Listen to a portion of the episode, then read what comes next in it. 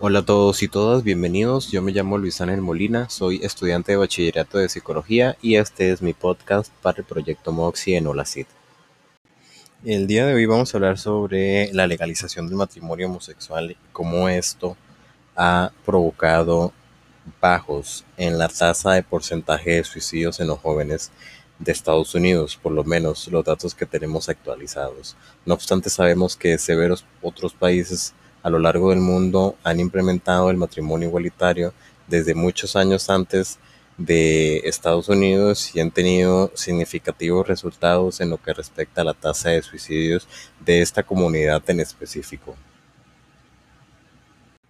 En los estados en donde se legalizó el matrimonio homosexual entre personas del mismo sexo, la tasa tentativa del suicidio bajó el 7% en los adolescentes en general. No obstante, en aquellos estados en donde fue aprobado el matrimonio homosexual, la tasa de suicidio bajó un 14% únicamente en adolescentes gays, lesbianas, bisexuales y transexuales.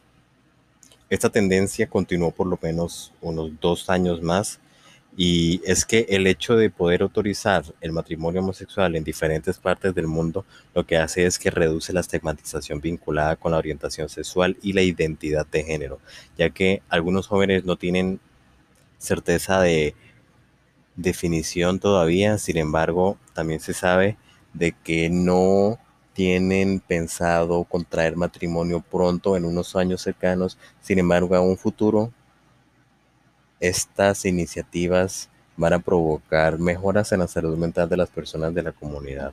Aparte de ello, tener un sentido de pertenencia y saber que se sienten protegidos por la seguridad social y familiar les da una motivación para seguir adelante. El suicidio en general es la segunda causa de mortalidad en los jóvenes de 15 a 24 años en los Estados Unidos después de los accidentes que son involuntarios. Entonces, ¿qué es lo que pasa todavía? Que estas cifras siguen siendo altas.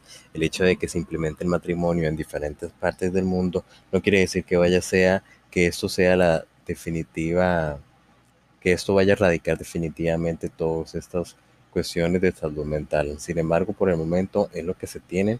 Las personas pueden recurrir a estos recursos o incluso atender a todos estos eh, centros especializados de salud mental para atacar esta problemática en específico. Mientras que los investigadores y psicólogos de todas partes del mundo siguen haciendo estimas desde 1999, sacando datos porcentajes, variables de cómo todas estas tendencias van a ir cambiando a lo largo del tiempo, se sabe de que lo único que podemos contar es con empatía, poder asegurarnos de que esos jóvenes tengan una terapia, por lo menos una aproximación a la terapia, de que tengan la noción de que pueden buscar ayuda en algún momento y no quedarse con esa angustia que los lleva a cometer todos estos actos de suicidio o autolesión entre ellos.